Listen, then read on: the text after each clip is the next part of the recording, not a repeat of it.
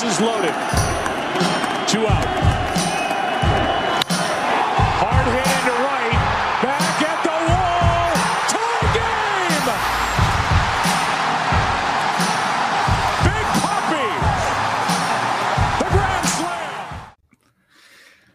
Herzlich willkommen, liebe Leute, zu einer Sonderausgabe von Bases Loaded Spezial.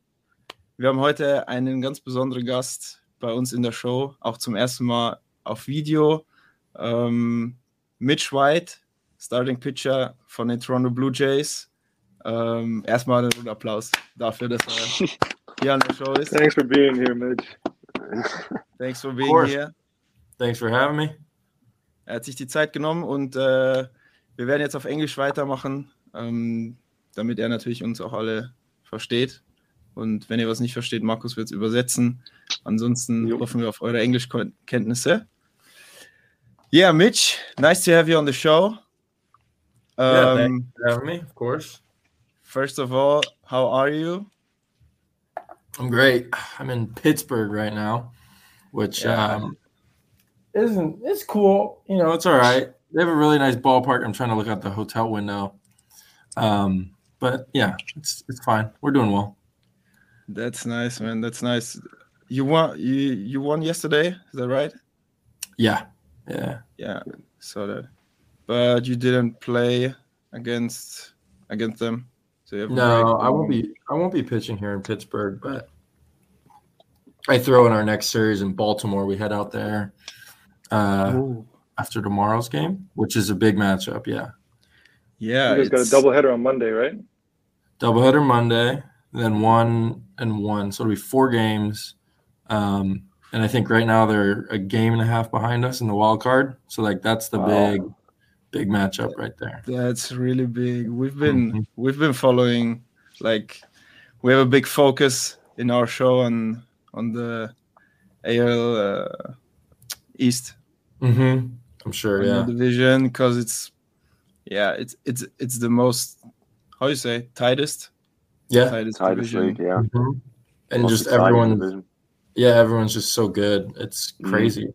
I mean, Yeah. Yankees have fallen off, but that's honestly made it worse for us because they're not beating up on the on the Rays and the Orioles as much, and so the Rays and the Orioles have been shooting up. So Yeah, crazy. it makes it fun though at the end. Yeah, for sure. It's it's good for the for the people out there that they get uh, a good show. Yeah, exactly. Mm-hmm. So, Mitch, uh, first of all, uh, again, thank you, and uh, let's start from the like beginning, because now we are at the present. Um, you come from uh, Santa Clara, California. I was recher- researching a little bit, of course. I had to do it. It's my first time to make real research for the Yeah.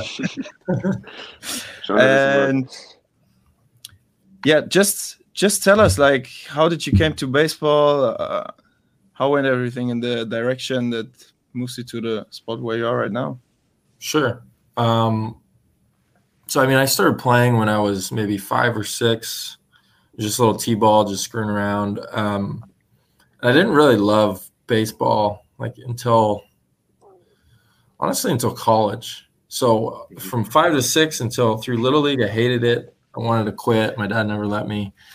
I was playing other sports, but I mean, I was just I guess I was just good at, ba- at baseball, so I had to stick with it. In high school, it was like something to do. It was fun with my friends and stuff, but that's about it, honestly. Um, and then the way it works for college, you get you get scouted and stuff, and you go to all these events, and you try to get seen by college coaches or obviously professional scouts. But I was never really good enough in high school.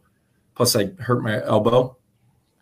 Um, so I think it was junior year of high school. I um, got scouted by Santa Clara, which is a really cl- is really close to home. It's like 20 minutes away. Um, and I went there, loved it at school. We were terrible at baseball, but that's all right. It was still fun. Um, and then I got drafted by the Dodgers in 2016. So I graduated high school in 13. 2016, I got drafted by the Dodgers, and then was with them the last five or six years. Um, and just got traded recently at the trade deadline about what three, four weeks ago now. Um, and I've been in with Toronto ever since. So that's like a basic timeline, I guess, but we can obviously get into more detail from there. But I don't want to go on and on. No, no, no. Can Yeah. you can you? Uh, I mean, we we played together uh, on the Dodgers, which is obviously one of the best, if not the best, organization at the moment or team in baseball. Um, like, how were how was how was it for you when you got that call or when when when Doc called you in the office and uh, told you that you got traded? Like, this is your the beginning of your career was with the Dodgers. It was like the the you know the team that chose you to be a professional baseball player like I I remember JoJo and Kabert were super emotional. Uh, how was like that moment for you when you did get get that call? Yeah, um, it was bizarre, man. It was like uh, it didn't sink in until probably the next day or two, um, and I was just kind of stuck in limbo. It sucked, um, but I think it was bittersweet in that it was sad to be leaving all these people I'd been around. I mean, there's like I literally grew up around a lot of these guys, five or six years. All these like the Gavin, Tony, Dustin, Will Smith, all those guys I played with since we all got drafted together. Um, that being said, one, I kind of saw it coming. I don't know about at the deadline, but I definitely, you know, you can tell the way the roster was constructed. Uh, there wasn't really room for me in the years coming. I didn't think it would happen at the deadline, but you know, whatever. Um, and then also the fact that it's a great opportunity here, and I got lucky. I got really lucky to be in a, with an organization like the Blue Jays. Um, Mhm. They run really well. They're really, really talented. They're in the playoff race. It's not like I'm just going to some other random. I won't name names, but just some other random organization. Cincinnati, Um, for example. yeah, yeah, you said it. Um, but you know what I mean. Like, it, I all things considered, it, it went as smoothly as it could have. Um, it was definitely a shock. That immediate, like, like you, I don't even know how to describe it. It was just weird. I was just walking, like sleepwalking through the rest of the day. Can you tell us? LA. Can you tell us about that conversation? Like like uh, or, or kind of like that that like ten minutes that led up to it and and like the conversation you had, what was said. I mean, obviously, whatever detail you can go into, but kind of like for for the German German viewers to understand, uh, like how that that's because in, in soccer that doesn't work at all. Like you don't get a call in and you're gone and you're you're just sold for either a player or a, um, you know cash. Like it's uh, it works completely different. So that whole trade concept of U.S. sports is is like very Yeah, new to a lot of people. Gotcha. So it's like the transfer market or whatever is different. Yes. Yes. Okay. Yeah, it's different. Completely Okay, different. so yeah, for me, I was actually in AAA at the time, so they optioned me down, um, just because there wasn't room at the time. Someone else just come off the IL, the injured list, um, and so I got a call from our GM Brandon Gomes, who you know, Slovak. Um, it was it's really brief. It wasn't like he doesn't go on and on. It's just like, hey man, I mean, to be fair, he- they were really, all of the front office and everyone I talked to was great. They were really nice about it, and they're like, "This is a really hard one to make. This is a really hard trade to make. We're sorry to see you go, but unfortunately, there's just no space for you." And it was that. It was probably like not even 30 seconds. It was just say, "Hey, what's going on? Traded to the Blue Jays. Boom, boom, boom, go." Wow. Crazy. Yeah, And then so it's like, next next step, like what's after that? Oh, and then it, yeah, and then it's like the logistics. It's like talk to talk to Scott, who's our it's called the traveling secretary. He essentially handles all the logistical stuff. So with the team on the road or flights or whatever, when you need to get to and from places, talk to him, and then the Blue Jays guys are going to call you. And the Blue Jays reached out, like the head coach reached out, and the pitching coach, and their traveling secretary to coordinate how I was going to get to Minnesota where they were at the time. Um, but yeah, man, it's it just happens super quick. Have you seen the movie Moneyball? hmm there's like liter- literally what you Yeah. just explained is like the piece of paper. This is a number. They're gonna call you. Yep. And thank thanks for everything. Yeah.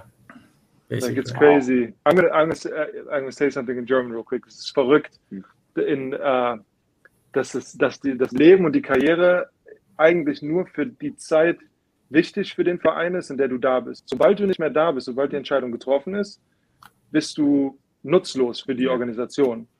Und ich meine, es ist bei jedem Sport, bei jedem Profisport so. Aber es ist verrückt. Nur da muss man sich mal Gedanken drüber machen. Yeah. Ja. It's just So like in- that movie. How, how's it then? Like, oh, I'm sorry. No, How's you're good, like with, with the uh, so you you have to move to Toronto. You have to do you, do you pack all your stuff or you just put your sporting clothes, few private stuff, you fly there, and the rest uh, will come by um, by an how you say moving company. Um, yeah, so I'm kind of used to living very light. Like I don't have much. I can show you my room. I have a one big old suitcase and a backpack, and that's it. That's all my clothes, like street clothes, and then yeah, all my baseball. My baseball bag is bigger, but they take care of that. Um, so now that I'm in Toronto, I just live in Airbnbs um, Oh, every okay. homestand. So say we're home for 10 days. I have a 10 day stretch in this Airbnb, and Toronto is the coolest city. Um, I don't know if you guys have ever been there. It is so fun. It's really like it's it's easy to walk around. There's a bunch of cool neighborhoods, really good food. Um, so it's been great. And then there's these little pockets, these little neighborhoods, and I'm just gonna jump in an Airbnb in each little neighborhood and kind of explore like that. That's Um, nice. yeah, it's great. Is it is it also like you would say is it cheaper than renting on a house house or apartment? Yeah, it's hard because it's such a short time. So, like, obviously, if I were to get a, a one year lease and all that, it would be probably cheaper. But I only have a month and a half left in the season, if that. Um, so yeah, it makes it cheaper. Plus, I mean, I only pay for obviously on the road. We're in hotels elsewhere, Yeah. so you pay for half. It's not the And you have cheapest your- way to do it, but it's definitely the Yeah. funnest. So your Yeah, home that, base that is concept's kind Santa of Clara? crazy. Yeah. Uh, yeah, it is. It's it's a weird situation, but it's cool. Uh, sorry, my home base is where? Yeah, so your home base, like where where do you spend your off season when you're not on the road, stuff like that, is in Santa Clara or Yeah, basically, it's San Francisco in the city now. okay. So I have a lot of friends from college and high school and and pro ball. Um, so everyone's kind of still around there. We'll see how much longer I'm in and end up there, but I might move to San Diego. I think that would be the next step. That that's also very very different to like European soccer, because if you're, I mean, Julian, yeah, Julian can maybe like say something about that. You're you're with the team the whole year, and you're in the same town. Like that's your hometown. For good. That's crazy. Yeah. Like yeah, I mean, how long? How much off time do you uh, off season do you get? Um, this year was very long. Very long means five and a half weeks. Oh my gosh, Yeah. Yeah. So, and in those five and a half weeks, you're still yeah, like you're not doing You're nothing. training.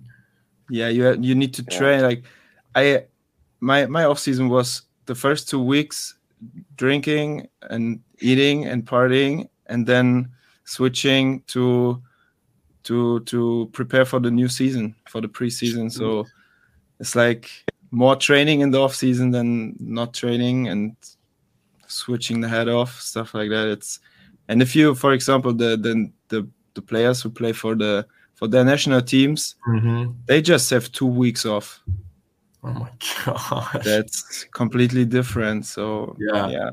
How often do you play a match? Depending, uh, like once a week.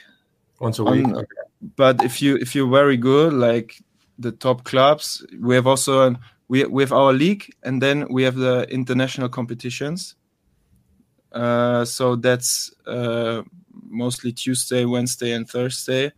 So, for example, last season we played international also. Uh, so we had sometimes like every two weeks we had two games per week. Okay. So for me, that's a lot to be on the Yeah, road. yeah. I was for me, it was like it was Almost too much Yeah, to travel every second week. which is crazy because it's like we play every single day. Yeah, That's what I don't think of people, a lot of people realize is that's Yeah. the hardest part. Is literally every single day. You get one off day here and there. Um, and this year, because of the COVID, or no, not because of COVID, because of the CBA stuff. I don't know if we want to get into the Mhm. CBA stuff, No, but essentially the season was shortened, and so it's in a smaller window, so there's even fewer off days. Um, Wow. just yeah, different. And you- Okay. you travel so much. Like when I, I every time we have we have a game somewhere else, so it's every two weeks we have to go with the with the plane, maximum one hour. And I'm like, "Oh, what the fuck? This and then, uh, yeah, for one then- for one day. yeah, that's what I was One gonna say. day. and then and then I think about the baseball players, and you guys have to travel like twice a week to, I don't know, from from the west coast to the east coast, five hours flight, Yeah. or in the minors types with the bus. yeah. The minor leagues is the travel Yeah. there is brutal. We don't have But to trust talk me, about it's that. like yeah, it's a dark time. But it's like you're in the big leagues and you have a charter plane. There's a poker table. There's all kinds of food, and people still are complaining no matter what. So it's like What? you can't, you can never win with this kind of On- stuff. Everyone on that complains. note, on that note, I got to I got to um, a little bit. Last year we played together. I mean, on and off, strictly because you were up and down so much. And, and uh, how many times did you go up and down from the big leagues last year? eleven. Well, eleven options, then that means twenty-two times up and down. Oh, wow. Okay. So in Germany, even when I grew up playing, like I always thought that if you're in the big leagues, you're in the big leagues. Yeah, I didn't know I didn't know how crazy it was until I was in like high A, maybe even double A. When I heard it's like, oh, in triple A, it's basically like, oh, you're up for three games, then you come down and you're down for four games. And uh, I remember there was at least two or three situations last year where you and me would like sit in, in your hotel room and we I don't know if you remember like ordering food with Bobby and then all of a sudden you got a message and you're like, all right, I gotta leave tomorrow morning. And boom, Yeah. you're Yeah. gone.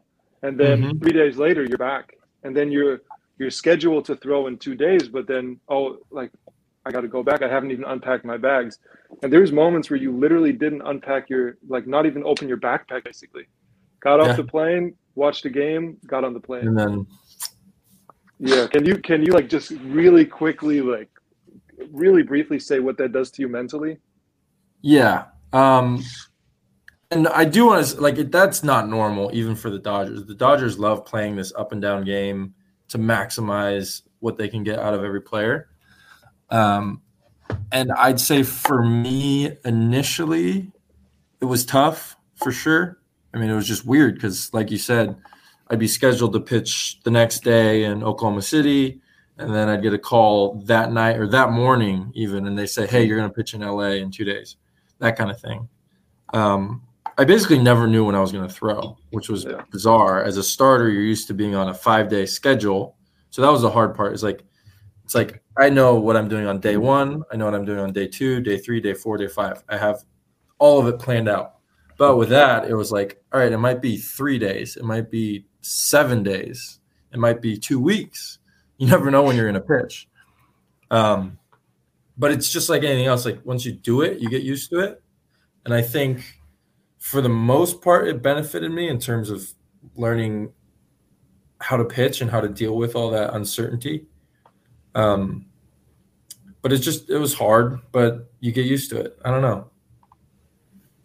Yeah, it's it's always like for me at least when I was when I was watching you and especially Uceta, uh, Edwin Uceta do that, I was like, like you were a guy who was always kind of calmly about it, and you knew that was your your role, and you went up and down, and you like never complained about it. And uh, there, I've I've seen a lot of people who are different, who are just like complaining, and and then you have to see the guys in the big leagues. They think like, oh, the guy who's going up and down, like it's so annoying. But the guys in AAA who aren't who's who never like I'm the guy who never made it to big leagues. I'm like I wish I was that guy. Yeah, Like yeah, exactly. it's always you want to be that guy until you are that guy. hmm and then you don't want to be that guy. And then you want to go to the next level, and then the next Yes. level, and the next level. Yeah. That's the way I see it. Exactly. And it's like, if I'm going to Yeah. complain about getting this opportunity to play when I could be stuck in Oklahoma City or Tulsa or wherever and not even be getting that time of day, or I could be even lower, or I could be even lower. Like you can always make these upward or downward comparisons. And I think, especially in sports, you can always compare yourself to someone else with the stats and the numbers available. Mm. But it's just Especially in baseball. yeah, In baseball, which Mhm. is such a statistic sport. Yep, exactly. And you can get down to the nitty gritty numbers and say, this guy's this much better than me, but this guy's Yeah. this much worse than me. If you start looking at that comparison, then you're you're lost because it's just such a hard game and all these ups and downs like that.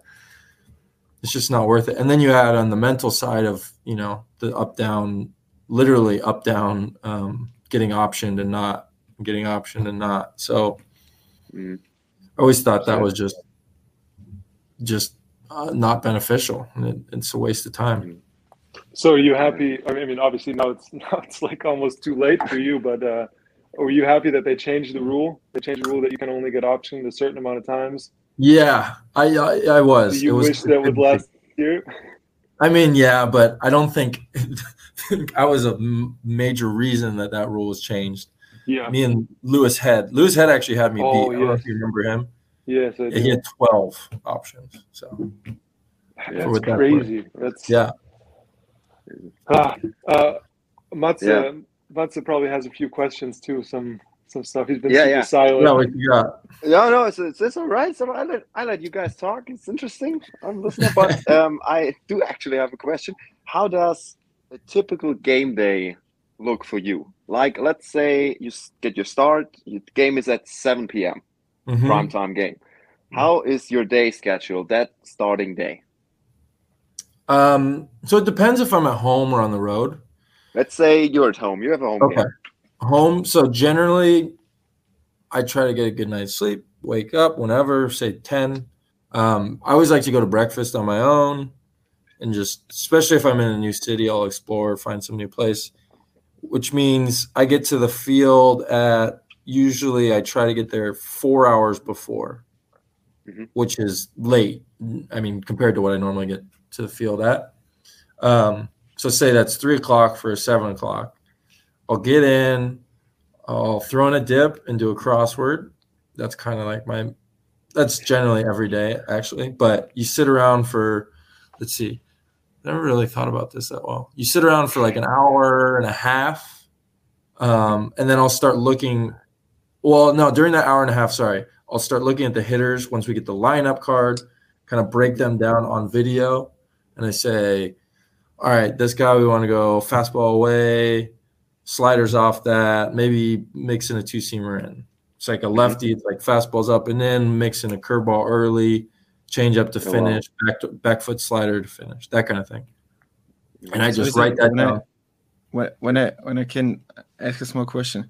So is it that d- detailed stuff like you say at this hitter you want to finish with that pitch or like in that details that you know before?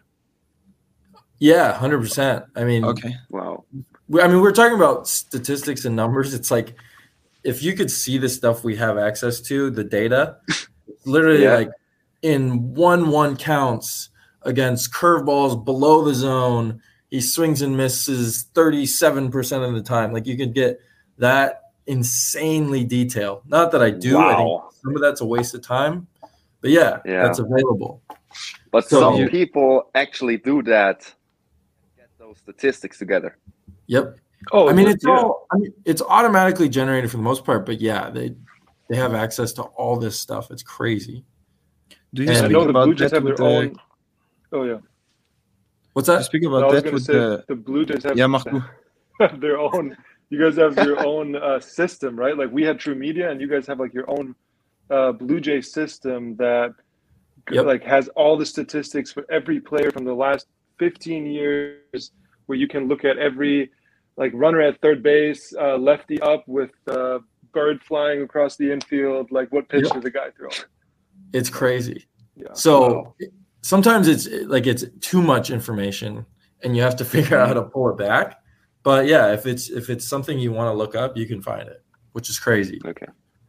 Um, Um, who do you speak uh, about that? Like you speak with the catcher and your pitching coach, or who's involved in that uh, kind of, of of game plan? Yeah, so it's like initially, like I said, I'll be doing that scouting on the computer on my own, and then I'll get with the pitching coach and the catcher. Um, and usually the pitching coach kind of runs the meeting, but then the catcher's there and we kind of talk things out. I'll put in my input a little bit, like say he doesn't mention something, and I'm like, oh, I like fastballs up and into this guy. Let's mix that in. Let's blow him up in a little bit, that kind of thing. Um, Mhm. and it's just kind of a you know, it's just a conversation. It's like 10 minutes. It's not like we're going crazy, but we all have an idea of what we want to do and then talk about it. Okay, and what's that on the arm that that you always see at the catcher? Yeah. Which which notice he he has Oh, that's there? that's a good question. no, no just, just in general, like a small game plan or really details for for every um, hitter. So that's a pretty it's a basic game plan, but it's got I mean, it's got everything you need. It's got I don't actually know exactly what it is for us on the Blue Jays, but in LA it was like it gave you little boxes. So if like if this is the strike zone, it's like up here is green and then over here is red and then over here is green or whatever Oh, for every okay. single pitch. So it's like sliders down and away, that's green. So that's good. Sliders Mm. everywhere else, that's red because they hit that. Um, and we have something similar with the Jays as well. I haven't actually looked, but I don't really need to know. Yeah. And it's just it's called pitch recs. So it's like what they recommend to throw first pitch. So we break it down into first pitch, basically throw the ball in the zone, down the middle, doesn't matter. Just get ahead. And then it's attack, which is like everywhere in between, like where you want to be in the zone, kind of the general location. And then it's finish, where it's like like we're talking about like back foot slider to a lefty or fastballs up and away to a lefty, swing and miss, that kind of stuff. And it gives you like mm-hmm. three pitches and locations that are probably the best based on their projections. So um, growing up, growing up in Germany, I get this. Or I'm playing professional baseball in the states and going home every offseason. The thing that everybody who doesn't know baseball thinks is that the catcher just throws down numbers with his fingers because he feels like a four is the right thing to put down. So just for everybody to understand, like all that detail of of going into like doing the research, understanding every hitter, understanding every situation, because it's different if there's nobody on base or if, if the game's on the line with the runner in scoring position, right? Like you pitch different. Um, that like the numbers that the catchers put down are so in detail and so thought through days ahead and weeks ahead and serious is ahead um, just for like the german viewers to understand that like there's more thought than just like oh i want a slider in this moment like there's a purpose behind every pitch exactly. Yep. Um, yeah. Every So- time, or like, are there? Is it every time, or do you have also, like, in a three-two count, or in a in an at bat where you have ten or more pitches when you like run out of option or run out of your game plan when you threw everything you you had? Is it then like you look at the catcher and you know, okay, fuck, now we have to. Uh, uh, Markus, was heißt improvisieren? Improvise. Rise. when you have to Improvise. improvise thank you Yeah. when you have to improvise are there a lot of situations i think obviously there are situations but is it a lot of times or just a few times It's I think it's the long at bats where that happens the most. Where it's like, all right, I've thrown a fat like fastball, slider, curveball. That's like my order of pitches, I'd say. Oh, probably slider first in terms of like best pitch to worst pitch.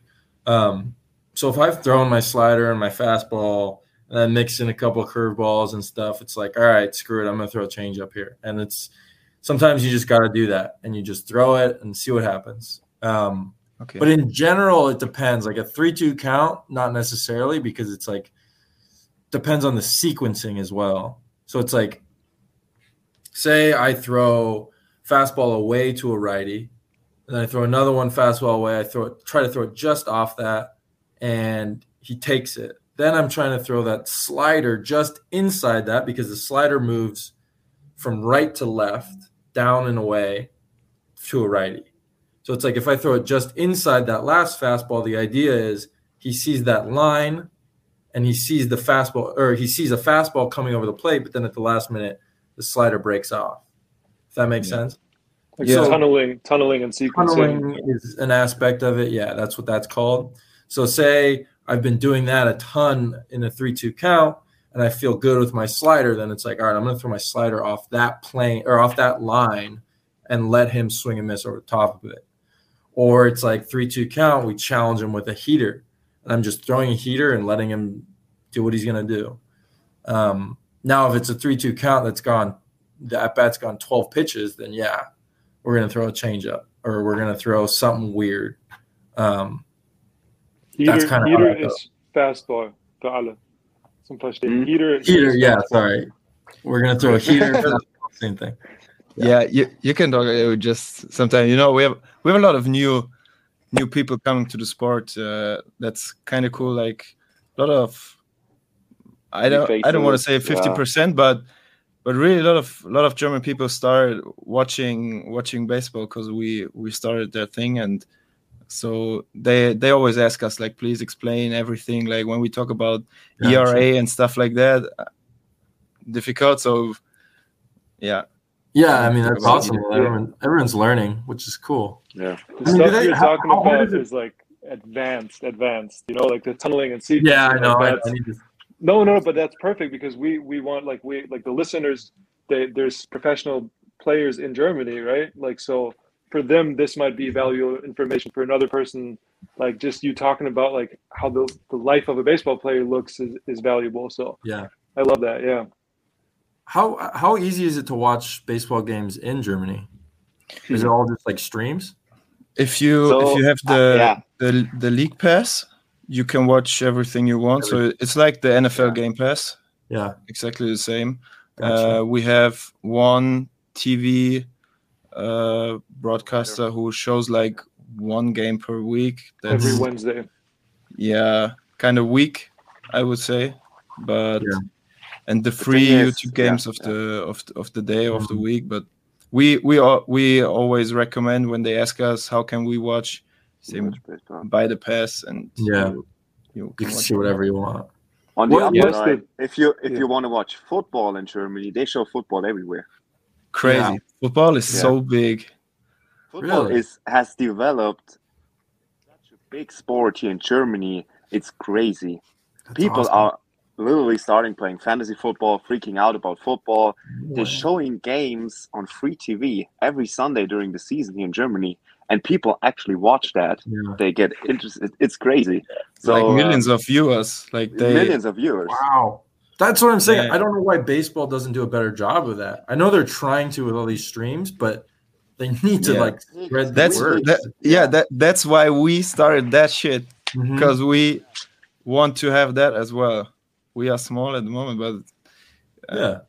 with Yeah, guys we got like you we got yeah, we got the the live uh, game on Wednesdays, which Mhm. was a huge accomplishment to even get that. Like for the last ten years, there was not even a single game. Yeah. So uh, obviously, with Max Kepler being like the only only German big leaguer right now, um, they try to get Minnesota Twins games on as much as possible, just because that Yeah. like, is probably the best way to sell. Um, but you also have to think about the time difference. If you play at 7 p.m., then that's depending on where you Mhm. are in Germany or in the States, that's like anywhere from 1 a.m. to 4 a.m. Yeah. So So, you can't watch like, live. yeah, Yeah. we can the watch. We can watch day your. We can we can watch your noon games All the day games. Yep. all day games we can watch with no problems but your primetime games you need to get up in the middle of the night Yeah. There's no way. like Okay. when i woke up when i woke up this morning i i was able to watch like three innings of the dodgers Uh huh. because Yeah. it was it was it was 6 a.m here in france so That, Gee, that's yeah. like the West Coast Yeah. games, the the They're nine game. nine hours behind us. Watch at least the end of the games if you get up early enough. and that's the best part. So I guess you get that. Well, okay. I'm curious then. What are the biggest what the biggest fan base in Germany? Is it for the Twins just because of Kep, or I would question. say it turned- Wow.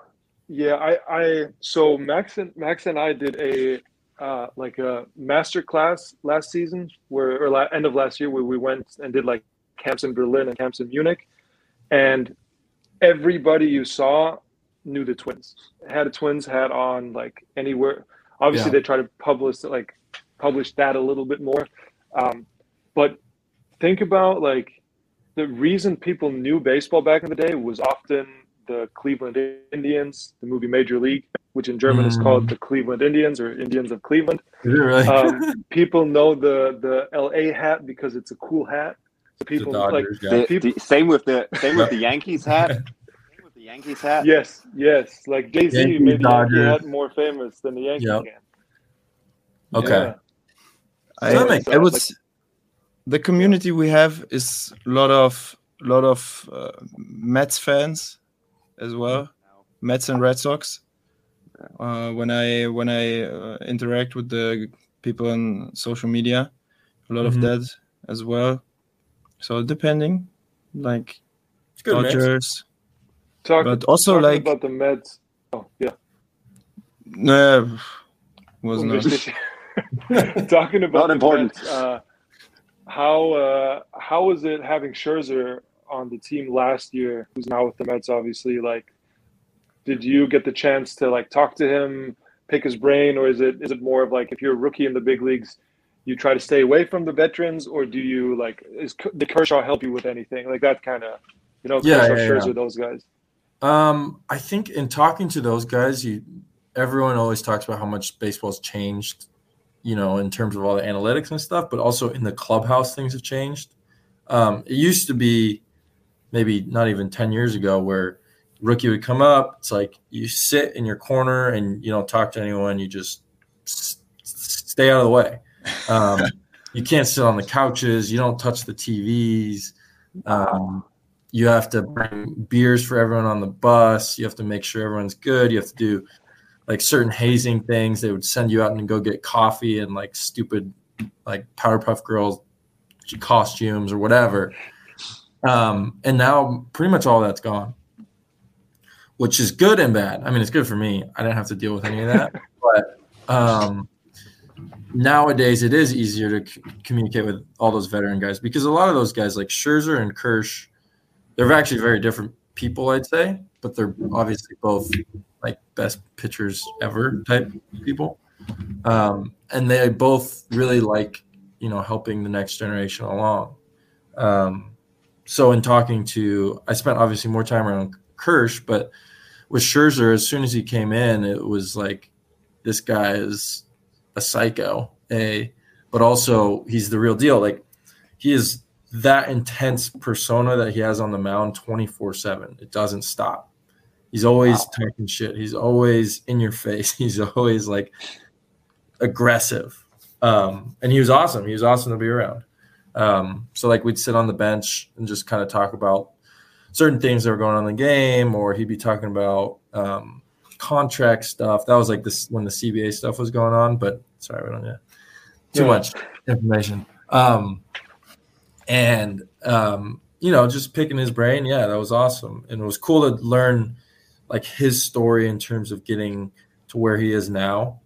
Um, especially for me, someone who's like trying to establish themselves, it's like, how did some of these greats do it? Like he was in the bullpen for a little bit, so was I, and he kind of had to earn his place as a starter. And then once he did, he struggled, and then he figured it out. And it's kind of that whole process. And then Kersh is also like that, but he's just he's very goofy on the on the bench and like hanging out, having fun. And he sees the game, I think, in a different way than anyone. It's just like he picks up on these little things and he's like, look at that, look what just happened. I'm like, what? What are you talking about? I have no idea. Um, Mm. But like he's been around the game for so long and he knows every little thing, every little in between thing. but at the same time, he's very like down to earth and humble, and he's a great human being. Um, and then he flips a switch on game day where it's like when he's pitching on his day, he really doesn't talk to anyone. He doesn't say anything. He just kind of is locked in. Um, and so those are, I think those are two interesting people because they're both very different, but they also are both incredibly dominant and good. What could you? How- Uh, Oh yeah. what would you say you, you could adapt few things to your game or to your routines to your pitching style whatever from from those guys from those uh, veterans Yeah, I mean, there's tons of little things, but I mean, something, for example, that Kershaw always brought up is like I struggle throwing my changeup. So he was like, "Hey, do you ever think about throwing backdoor sliders to lefties?" I was like, "All right, let me try that," and then spin it, and it's like, "Oh, okay, I like this." Um, and that was like a pitch selection type thing that helped um, in terms of giving lefties another look, another change of speeds as a pitcher, like changing speeds is huge. Um, I think something that's kind of forgotten about in this era to a degree. Um, so that was a big one. Um, with Scherzer, it was like the way he game plans. Like we talked about the scouting reports and stuff. He's got the sheet and it breaks down every hitter and he just keys in on certain things that he thinks are really important. And I've kind of cribbed some of that and taken taken um, a few cues from that, like swing and miss rate. Um, ISO is a way to measure damage, essentially, like extra base hits. Um, Äh, kann, ist isolierte, isolierte Power. Da wird ausgerechnet, ähm, die, wie feste der Ball geschlagen wird, wie weit der Ball geschlagen wird. Und es nimmt die Defensive außer Gefecht. Also wenn jetzt der Platz leer wäre ohne Defensive, wie viele äh, Doubles würdest du hauen und wie viele Singles würdest du hauen und wie viele Home Runs? Also es isoliert im Endeffekt nur die Statistik des, der Kraft, die du aufbaust. Alright, Okay. sorry. Just a quick No, yeah, for good. myself. Yeah. Yeah. and yeah, like so ISO, that's a big stat. Um, and yeah, I'd say those are like two little things I definitely took from those guys that have helped did it make you better did it make you better being around them. being around them and adopt those things do you Oh, yeah. feel that it that it made you better do you feel it uh, in now or Oh yeah, yeah definitely. yeah hmm that's cool I mean, it's just it's crazy. I've this wasn't necessarily because of those two guys, but I would take a I have like the notes app on your iPhone. I've just over the past few years I've been trying to think about those kind of small little details that have kind of turned me into the pitcher I am. And I have a list of them ever since I was drafted. Just like random things. It's like so and so told me this and I was like, wow, I really like that. So and so told me this and it's like stuff I still use to this day whether it's like a pitch grip, like how to throw a slider or a certain slider, how to throw a curveball, whatever. And I just try to keep track of all the people that have kind of put a fingerprint on my career. And it's a big list. It's crazy. Hey, am, am I on that list? Actually, you could be. I don't know if I added this, but the talk about remember when we were talking about the two seam? Oh. With Yeah. the thumb on the side versus on the bottom. Yes, yes, I love that. I love that you said that. teaching Yeah, yeah. I mean, Uh, I throw like I'm trying to get like ride run type two seam, so moving it up and to the right, as opposed to like a. s- I don't want a sinker necessarily, Yeah, but that's uh, Yeah. we uh, just for the other two. Uh, Mitch and I had a. Uh, it was in Albuquerque, I think. I think we were. Yeah. I don't remember. It was definitely in either there or Oklahoma City. It was whatever. one of the yeah, and uh, we were talking about like how to how to move the ball into different the same type of grip into two different directions. One's like or three if you want. Like one goes up and away, one stays on the same plane, and one drops down. And uh, we are talking about like finger positioning and stuff, and and uh, yeah. I, oh, thanks, thanks for saying that. I appreciate that. That's awesome. Of Yeah. course. Uh, but would you say would you give that as like a like a tip to all kids that are starting to play, especially now with like they have their phones on them at all times, um, to like take notes and and uh, also like appreciate the people who have helped you more and like remembering who told you what rather than just what they said? Yeah, and I think that's just a not necessarily just a sports thing. It's just being a human being thing. Like gratitude and remembering the people who've helped you. I think is super important. Um, I think it's really easy now with like Instagram and all that stuff to see all these people that are posting stuff and acting like they know exactly what they're talking about and you can get caught up in that so that's kind of dangerous like you got to know who's talking um, Mm. but i mean i'll still look at i'll get stuck on instagram and i'll see some guy who's got some weird little tip about a slider and i'm like oh i kind of like that I'd say 99% of that stuff I see is like it's garbage. That's not true. 90, 99 is a high percentage. Let's say, you know, 50% of it is pure garbage, but, you know, you can find some good stuff. Nice. Nice. Uh, we have Cool. some uh, like community questions too. Really? Okay. What- Wolltest du das auch gerade sagen, Julian? Yeah, Yeah. Yeah, yeah, I want to say the same thing. Yeah, What? we got uh it's it's kind of more like a rapid fire. It's just like if uh if that's okay with the other two, Yeah. then then I'll or I'll just like read the question and then you just kind of give your like one word or one sentence answer. Cool. All right, first one is like, what's your favorite pitch? Slider. Slider. Uh, what's your favorite team you've ever played against? Or a Uh, team that like still makes you nervous. Oh, I I don't think there's a team that makes me nervous. The favorite team to pitch against is the Giants, though, because that's my hometown team. Oh, Hmm. nice. Okay. Makes sense. Um, we talked about your your ritual before the game. Uh, what's like the the coolest strikeout you've had in your big league career? Uh, probably my first one was Shin-Soo Choo, who's uh he's Korean and I'm half Korean as well, so that was not lost on the Korean audience. Nice. Oh. I saw for I saw that today. It was against the Rangers, right? Yep.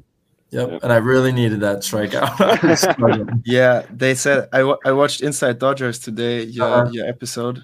oh, really? Yeah. Yeah, to get in in your stuff in life again. So I was Mhm. watching that strikeout. Yeah, there's all kinds of ago. There's all kinds of weird videos from inside the Dodgers.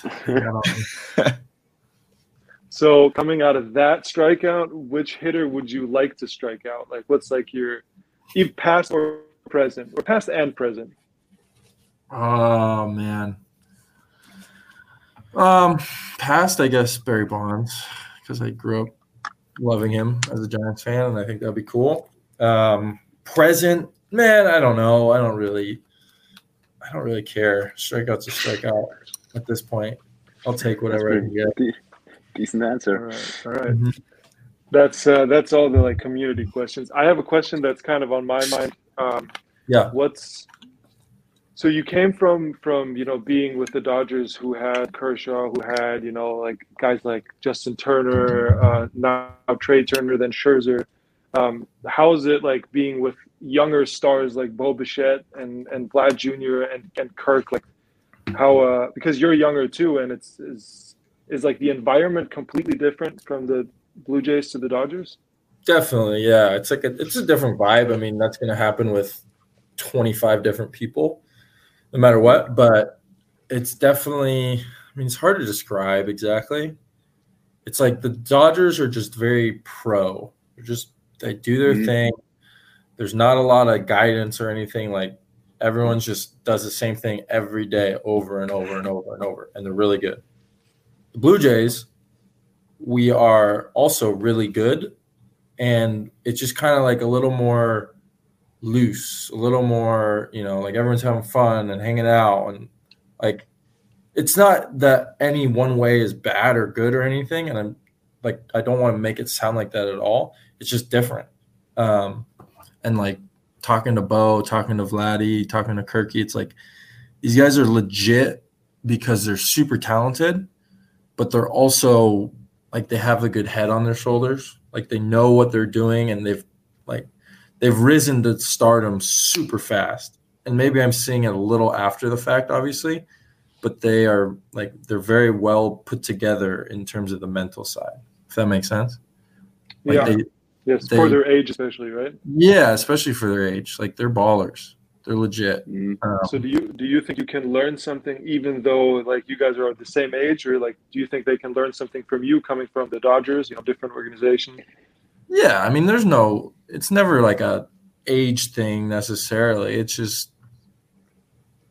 whatever. I mean, there's certain guys that just kind of you talk to and things click. I think. Yeah. Um, Like a commu- community clubhouse thing, more like that. yeah, exactly. And it's like obviously someone like who's been around the game for 14, 15 years, like they've heard a lot more things and they've seen a lot more things, so they may have more to share. But anyone can do that. I think.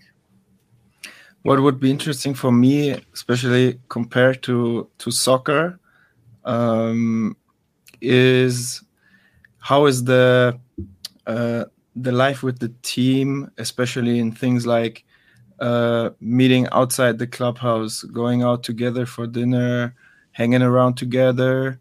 How, how is that? How is that going? Is that a lot? So is is it? You can you can tell from the Dodgers or Triple A, Double A, and, and and Blue Jays. Is it quite the same? Is it clubhouse different? Um, how would you say is the life together outside the ballpark?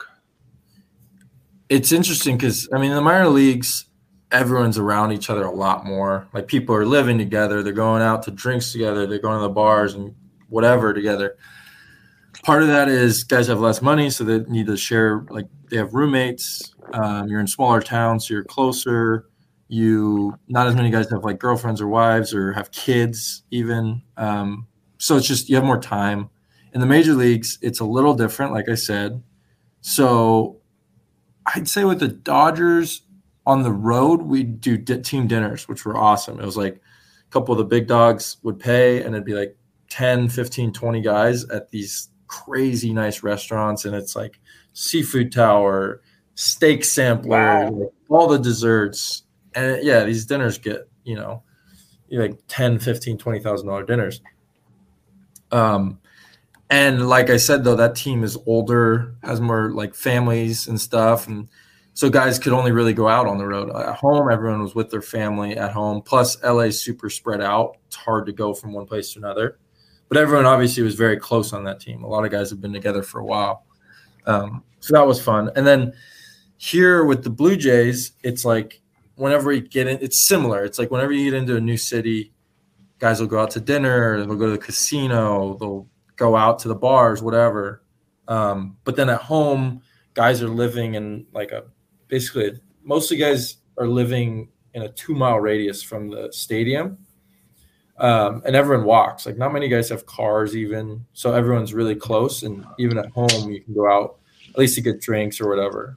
But the other problem is the schedule in baseball. Like I said, it's every single day. So you're around these guys a lot as it is. And two, most games today start at seven. You're not out of the clubhouse till 10:30, like most likely 10:30, 11. So if you want to go out, you have to be ready to go out and like go, which you know it happens, but it's not like an every night kind of thing. Okay. Yeah, because in, in soccer it's so different. Like it in as you said, that was interesting. In in the minor leagues, I had the same thing when we don't have like a minor league system in soccer. We have like the youth teams from Yeah. the same club and the the second team. So also earn not a lot of money. So hanging around way more. But when you mm-hmm. get to professional level, it switched immediately so bad like doing nothing we and we are not that much around like you guys are okay? We have training like we we are around for three hours but then That's it. yeah no no team dinner okay? Like three times per year team dinner and not everyone is present. Yeah. so that that's that's and that's the oh. thing that I don't like in soccer that you have no not not a clubhouse feeling, not not the feeling that you're really like friends, like a, Mhm. a second family. You know what I mean? And that's that's really different. That's what I miss here a lot in in Europe. That you don't have that kind of Yeah. interaction with the guys. I mean, that's what everyone says they miss is the clubhouse. Like nobody really ever misses the like the the wins and the losses and the stats. It's like being around the guys in college is the best. But it's like, how long are you at the field on a regular training day for? Uh, depending uh, the day. Um, I would say average time one hour 10, one hour 20. Really? So you're Yeah. you work you essentially work for an hour and a half, let's say. And If you break- free. If you break it down on the time on the pitch, yeah. For ex- I give you an example. When we start training at 10, it means we have to be on the pitch at 10. We have to be in the locker room uh, one and a half hours before. We can take breakfast at the at the club. Mhm. and then also it depends on what what guy you are. Do you need something in the gym? Like me i need a lot of time in the gym because my body is messed up. I need to warm up. Yeah stretch everything. Uh sometimes they they don't need to do it but yeah. So my my day starts earlier than than others. Uh so i'd say at nine in the gym then you go out at 10 training and after the training also like rolling out stretching or doing some gym stuff. But the work part is one hour 20 on the pitch and then have a good I, day. I I'd include all that as work. I mean, because I was just thinking from our point of view, it's like you get to the field at one, leave at eleven, so it's like ten hours at the field every day. So it's a lot of time in between to fill. But the thing is, though, in baseball, if you don't, like, let's say you're not pitching and you don't have a bullpen and you don't have to lift, like, the day before, the day before start, for me at least, like, it was always my active work was maybe an hour that stretch, play, Mhm. catch, and run, and that's it. Yeah. And then the rest of the day is have coffee, prepare, like, watch the game, understand, like, watching the hitters live. And I mean, for you, it's probably probably not any different, right? No, yeah, exactly that. I mean, yeah, that's kind of what I was trying to say is like 10 hours at the field, maybe two hours is working. So it's like it's the same as you. You're on the pitch for an hour and a, a 20, um, but you're just in and out of the field, which is, I'm jealous, but Yeah. I'm jealous of you and you're jealous of me the club. i'm very i'm so jealous like i would Yeah. change immediately because yeah but but it's like how how you spend your time there if you love to go there it's great i would spend Mhm. there 10 hours but it's great. Yeah. if, but if i honestly for i think the last three years i i would not say i hate it but i ask myself a lot of times why you do that fucking shit every day again because yeah you started it because it was it was your your passion Mhm. but do you have the feeling that in your sport because a lot of players have that feeling in soccer that the passion is gone Mhm. and do you have that in baseball Same that you thing. feel like yeah Yeah, there's tons of guys like that. I mean, for me personally, there's definitely like a love hate. Like it comes and goes. And for the most part, yeah, I love it. But there's days where I hate it. and I yeah think that, that, that's everyone. yeah that's normal but like uh and that needs to be like that but that same kind of level where it's just boring you know that's what i mean like Mhm. when it when it feels like a real job like i worked in a bank for two years when it feels like that it's not a cool thing Yeah, it's scary. yeah, That- no, that's scary hmm so that that was my thing like it's it's different i would say Well, it's also Yeah. I think in soccer you can you have 15 hours a day to think about how miserable you are. In baseball, you only have at one hour a day because the other time you're like around the guys. Yeah, you're doing something with someone always. Yeah, yeah and i think with some with some cool guys you like and when you're there like i'm i'm going home and i'm thinking about a bad training session or and even if you don't play like you you always play you you have way more play time like me i'm i'm the second goalkeeper right now so i never play Mm. so that's kind of i never have that high feeling Yeah, you know, yeah, yeah. like when you're on the mound, you have a lot of adrenaline stuff like that. The most adrenaline I have is when I'm playing MLB the Show. It's sad, but it's like that. yeah, no, I know what you mean. So that's that's different in baseball, I think, because you always if you if you were not playing in the big leagues, you you played in the in in AAA or or or AA, and and if you are in the big leagues, mostly you played. Like sometimes maybe not when you just get the call up, and a few days later you have to go Mhm. down, but then you know uh, you will play. You have Mhm. your your game day, but here it's like my first year was six months nothing.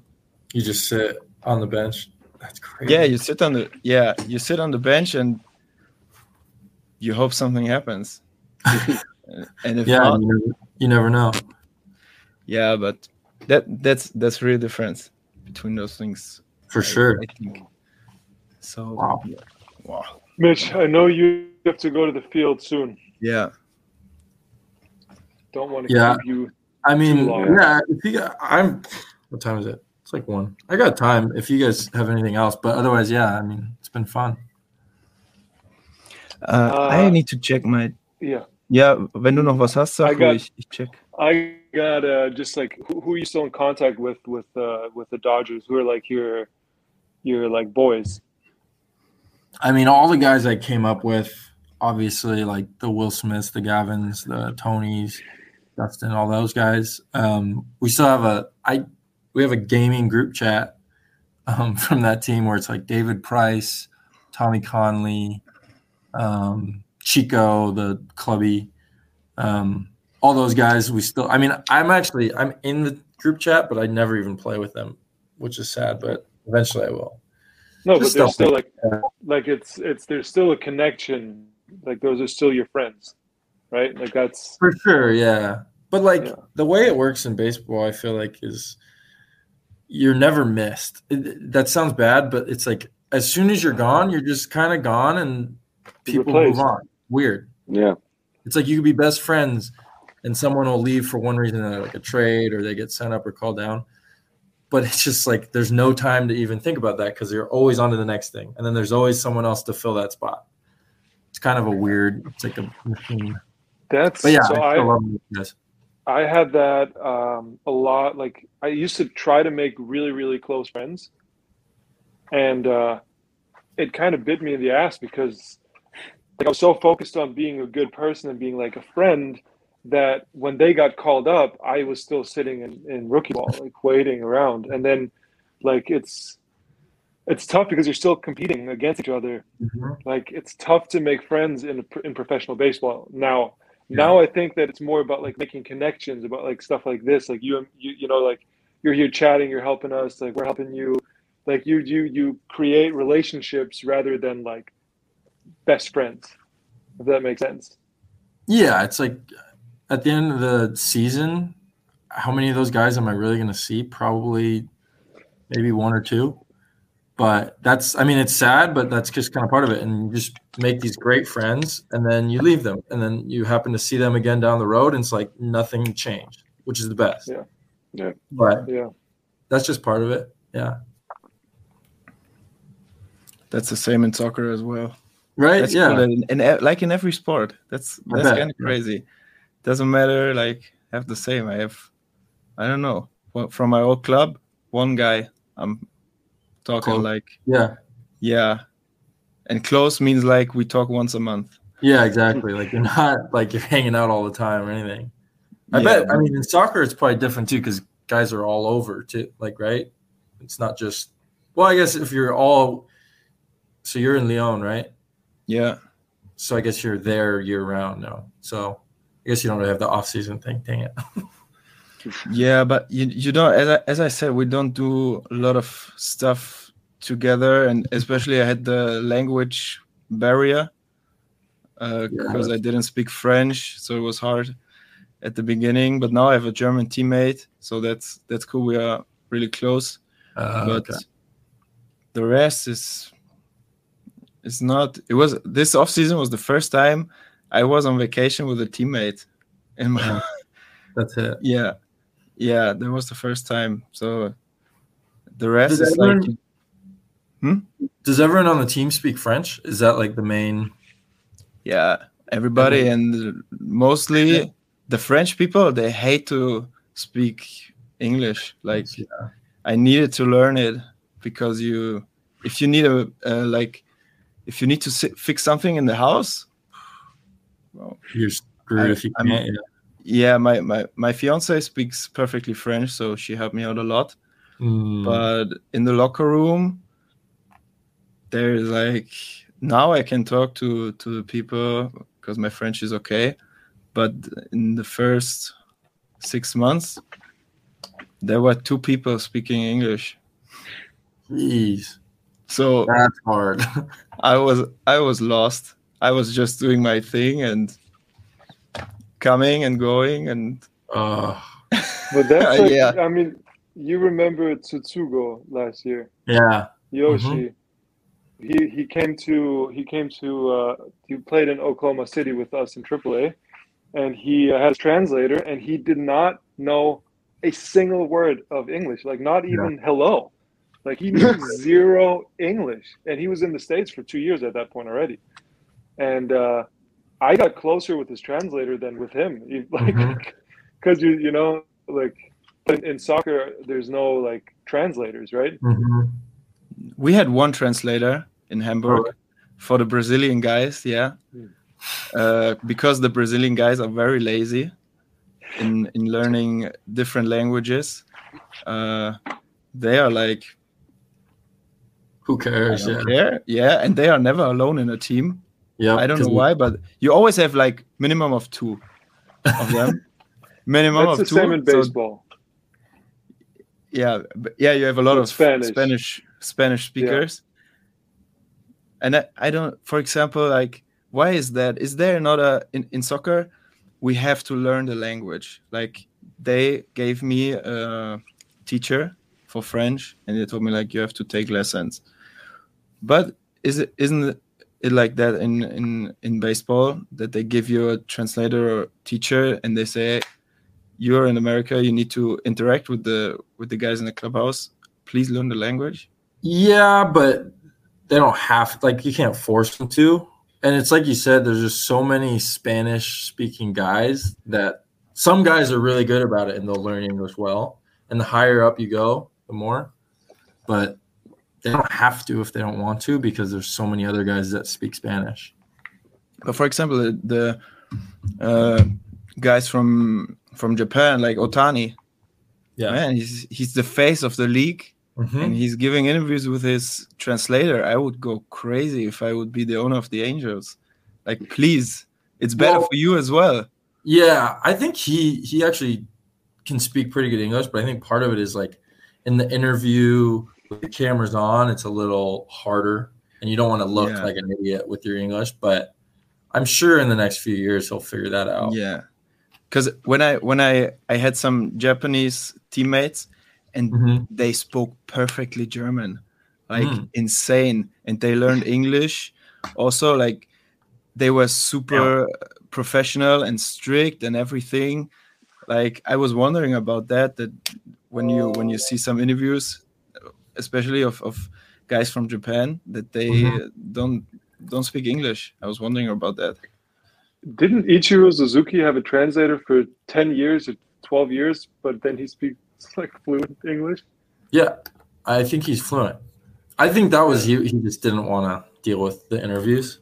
Was Yeah, part he of I it. learned- think it's also to have somebody Spanish. from home. What was that?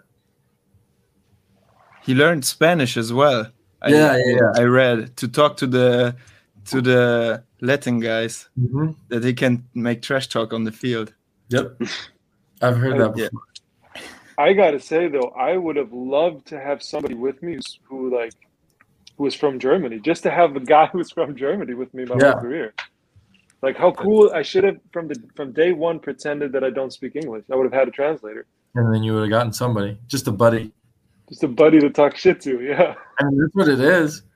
It's crazy. Like we have we have a Japanese guy, Yusei Kikuchi, and Hyun-jin Ryu is a Korean guy. They have a little posse basically. It's like everywhere they go, they got their basically their trainer who also works on them.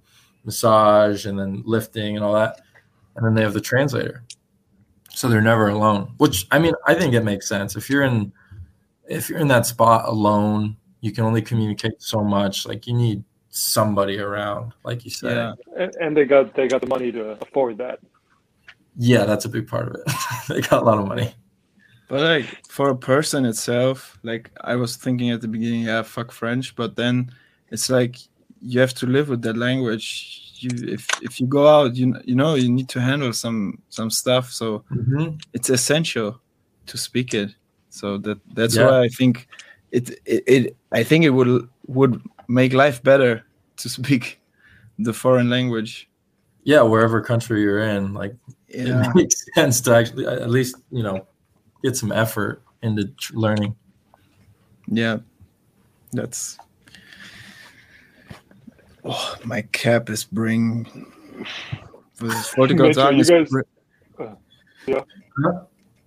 Uh, are you guys I- playing in Tampa anytime soon? Um, I think so. Our schedule. It's either they if come. you are in, Mm, okay. If you're, if uh, if you got, if you guys got a game there, then uh, I'll come by. I'm only 45 minutes from Tampa. oh yeah, yeah. Let me know. September guys- twenty second. Yes. All right. I'll come September 22nd. I need to take it. Yeah, you need to you need to get out of Lakeland. Yep. you Yep. need to give him all access. Yeah, you can access. in. All access. You can take some videos for the pod.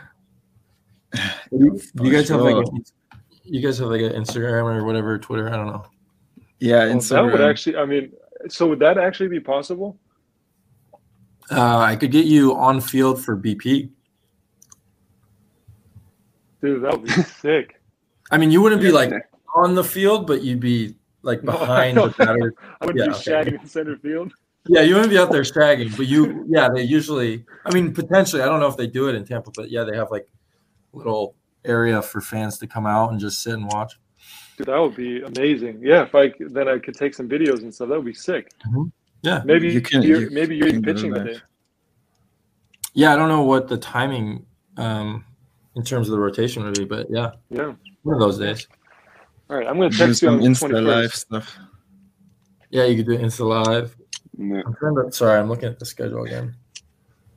That's in. Das war natürlich echt cool für die für die Leute, oder? Überleg Ja, dich das mal. absolut. Live aus dem Stadion. Yeah, it's like three Yeah. weeks. Perfect. We'll do That would that. be cool. What is We- the because we were talking about Tampa?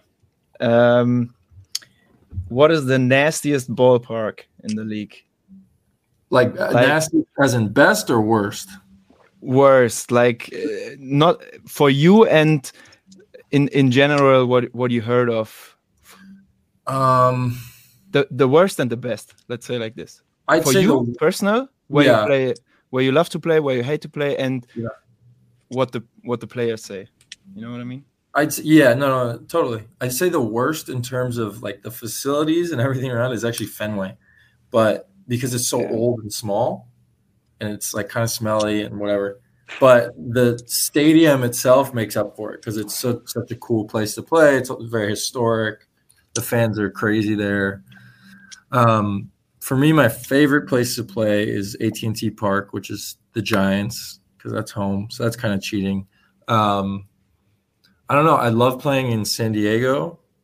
Facilities are great. The weather's great. The city's great. Those are like the three things you consider. It's like, how's the weather? How's the city in terms of going out, having fun? And then um, how are the facilities? Like the gym, the clubhouse feel, the shower pressure, shower water pressure, stuff like that. Do you Uh, care don't as a pitcher?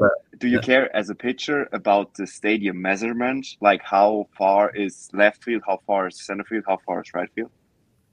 Yeah, Is that- there there is definitely something to be said for that, but I just try not to think about that ever. I just Mhm. kind of ignore that. But there's definitely places where it's like this ball, the ball flies here. So like Coors Yeah. Field, Yeah, because it's so up high, right? yeah, The air is so thin and stuff like that. Yeah. and your ball doesn't move as much. So like you're throwing a curveball and it's not going to break as much. So it's not Mhm. only does the ball go further, but your stuff doesn't move as much. So Oh, it's wow. a double whammy. It sucks. but Coors, that being said, Coors is um, a beautiful ballpark, and it's actually a really cool city. Just, but um, I think Wrigley Wrigley would be one of my favorites too, because I love the city.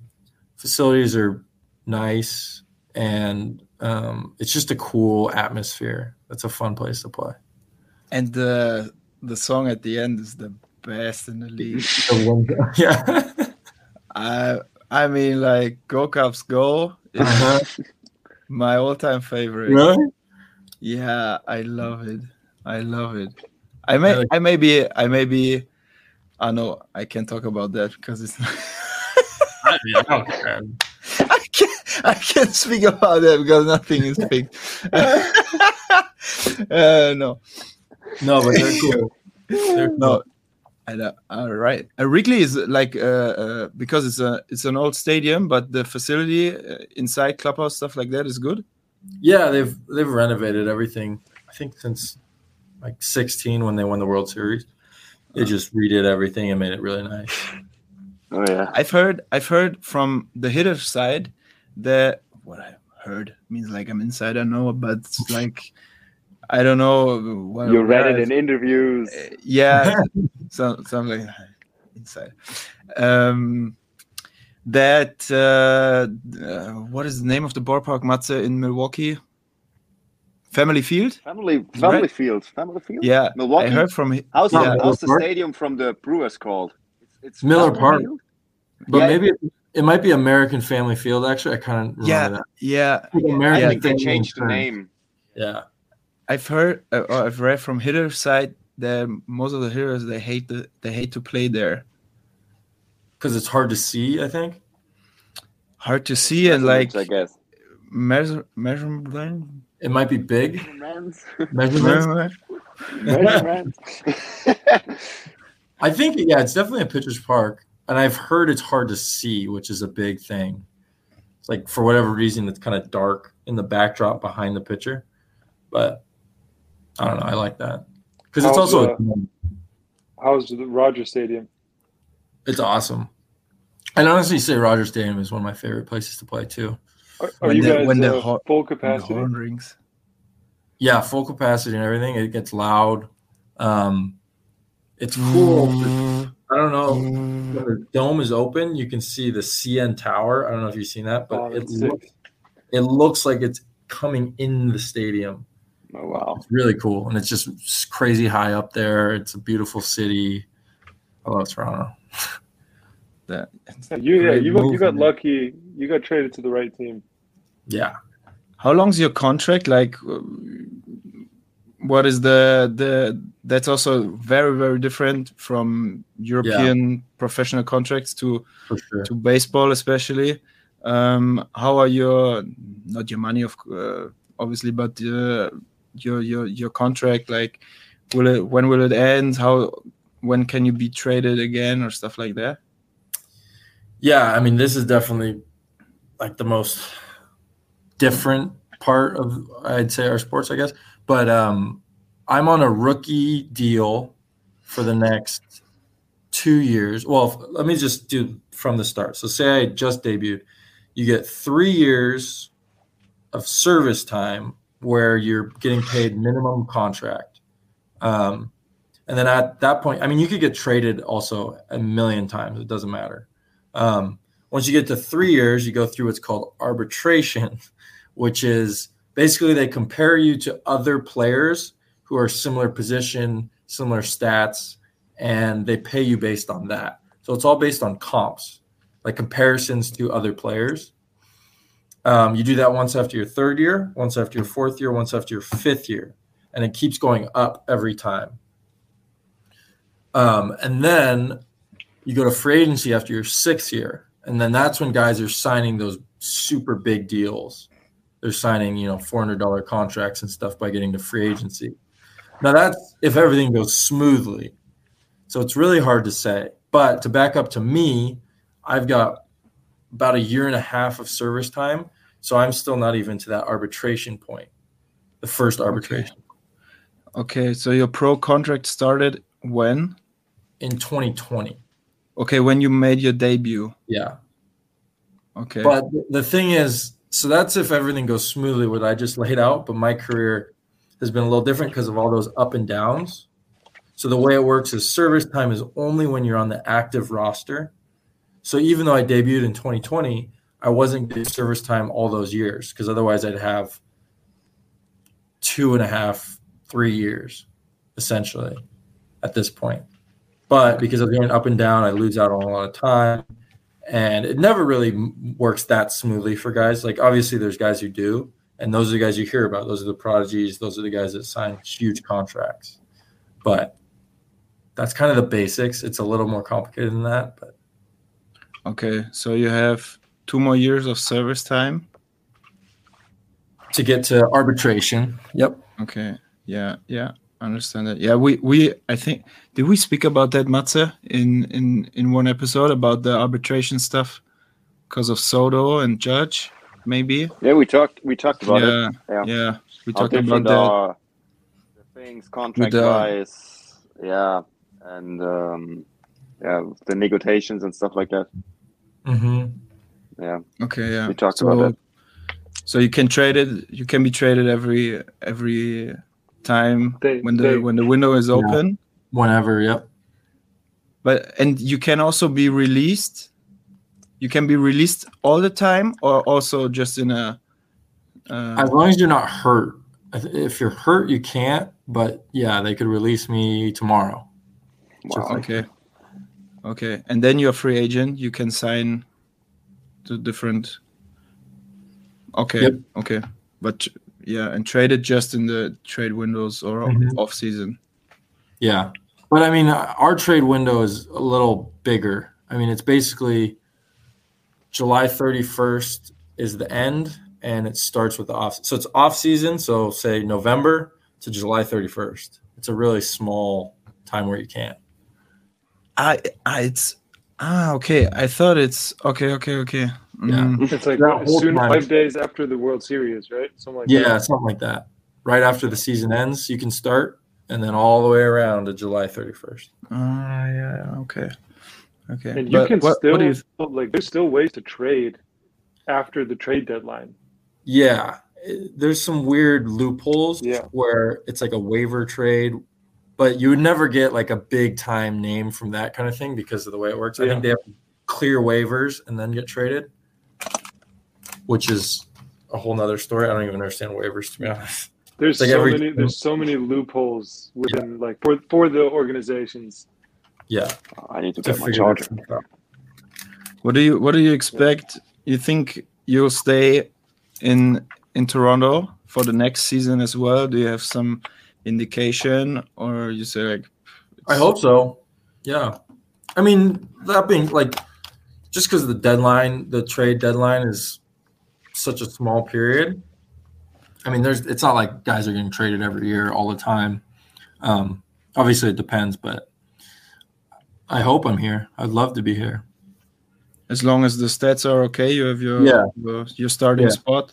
Mm-hmm. So, what do you have a, a an rotation order? Like uh, there's the number one, two, three, four, five guy, or do you have like, of course, maybe in in in in uh, New York where they have deGrom Scherzer for sure Mhm. they are one- one and two, or, but do you have that, for example, in Toronto that you have a clear number one, two, three, four, five spot? Yeah, it's not like they say, "Hey, this is the number one guy," but like everyone knows. So I'm the guy at the end. I'm the number five guy. Okay, And so number. like- Yeah, and then we go one through five from there.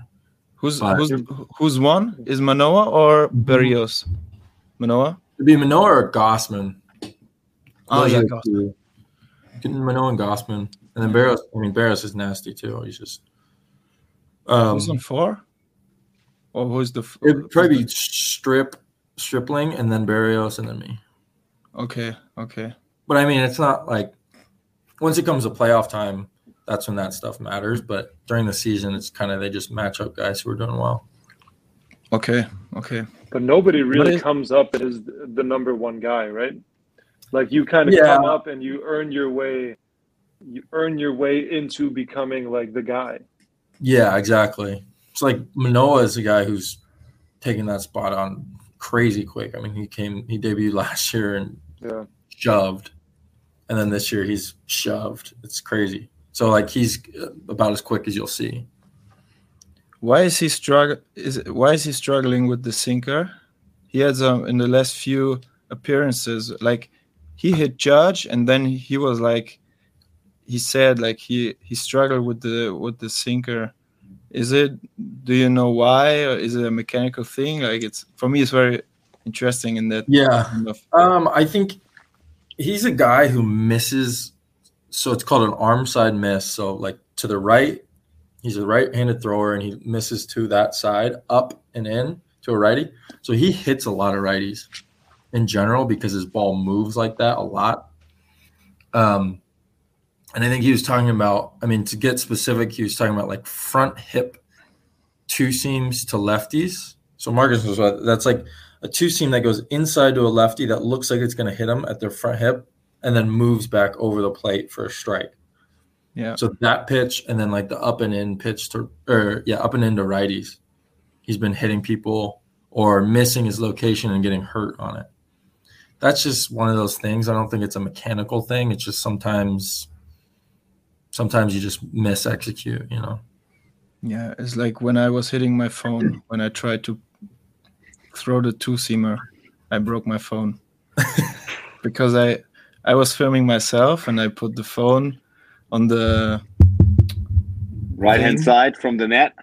yeah on the right hand side. He to texted me about five minutes earlier. Watch out! I'm gonna show you how my how I work on my on my business. Uh, I I send you a video in a couple of minutes. I'm still waiting for that video today because he literally broke his phone. He hit his phone, and then he sent me a picture of from his iPad of his phone, Of and this phone. thing was was bent literally like this. Oh my Screen god. was shattered. So yeah, that's the Alek Manoah right there. Yeah, I I, Yeah, I made the Manoah f- for Yeah. sure. Like the phone was dead. I was, and the thing was, it was Saturday evening, so all stores were closed. I was without phone until Monday afternoon. Oh, that's the worst. Yeah, I have a bad habit of breaking my phone at the bars. that's a normally normal thing that you do. But if you are As yeah, stupid guy, the if you're stupid as me, you break your phone during you try to pitch. if you're not staying your sport. All right. All right, guys. I think I kind of need to go. I also- Yeah. But Hey, Mitch, I really, really appreciate you, man. Like, Yeah, uh, so much. especially this short notice, like the fact that you took your time and and uh, means a lot.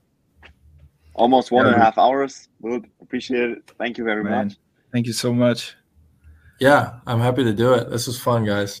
Thanks for Hopefully having you guys hopefully you guys make the playoffs Mm-hmm. And coming up. Hopefully with a good like hopefully we'll have a start in a in a big game. Exactly. That'd be cool. Coming up. So Beautiful. uh, I'll see you. I'll see you September twenty second.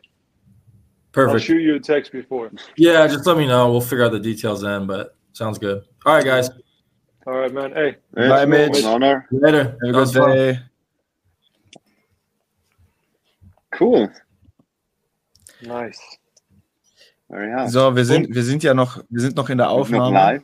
Ja, Genau. Aber ist doch genauso, wie ich euch erzählt habe, oder? Ist ein super Ja, es lockerer, super entspannter Typ. Super Ja. Typ. Ich fand auch, was ich richtig cool fand, ist, dass er sich auch tatsächlich sehr für den europäischen Sport und Fußball interessiert hat. Weil ich denke, Er hat auch wahrscheinlich ist das selber einfach Fragen so. gestellt. Ja, eben, eben. Ja. Weil er hat gesagt, irgendwann, now I'm, yeah, now I'm curious. Ja, jetzt, jetzt will ich auch mal was von euch wissen, weil ich meine, man kennt es ja in Amerika, du bist so isoliert und hast mehr oder weniger keine Verbindung nach außen. Und, und dann hat er gesagt, hey, jetzt erzähle ich schon mal mit ein paar Deutschen, jetzt kann ich dir auch mal Sachen fragen, wo mich interessieren. Ja, ich finde vor allem, dass äh, gerade Profisportler, ich meine, Julia, du kennst das wahrscheinlich aus dem Fußball noch mit am besten, äh, du, du wirst immer gefragt. Du wirst der, der immer, das, der geinterviewt wird und du stellst nie selber Fragen. Und die meisten Profis vergessen, wie es ist, überhaupt interessiert zu sein an anderen Leuten. Mhm. Weil es Ja. geht immer nur um dich selbst. Es geht immer nur darum, was du gerade machst, wie es dir geht, wo du spielst. Und ich fand es cool, dass er halt von alleine rausgekommen ist und gesagt hat, ey, äh, wie ist das denn bei dir, Julian? Wie ist das denn im Fußball? Und wie ist das denn, äh, ja, fand ich geil. Ich habe noch auf die Fragen gewartet äh, an, an Matze, wie das denn beim TÜV ist, aber die kamen nicht. Ja, gut. Nein, aber ich, ich merke das ja. selber, wenn ich Fragen stellen kann. Jetzt, ne, jetzt bin ich bin ja Ja. quasi auch auf der anderen Seite und es macht eigentlich viel, viel mehr Spaß, Fragen zu stellen, als Fragen zu beantworten. Ja, und wenn geil, du dann ne? natürlich auch äh, so, äh, so offen, äh, theoretisch, ne, wenn das jemand sieht von, von seinen Gegnern, von seinen Hittern, die wissen jetzt genau, dass der auf jeden Fall First Pitch die Zone treffen will, am besten mit seinem Slider.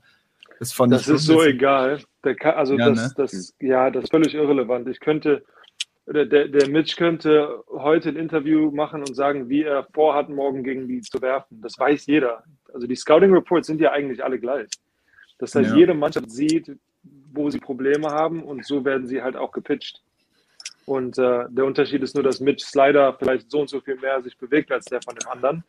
Aber es ist ein Ball, einen runden Ball mit einem runden Schläger zu treffen, wird für immer super schwer sein. Also es gibt Pitcher, die werfen nur Fastballs. Guck dir den Hendricks an, Liam Hendricks. Der wirft nur Sinker und die Leute treffen das nicht. Also das ist, du kannst wissen, was kommt und es ist trotzdem schwer, einen Baseball zu schlagen.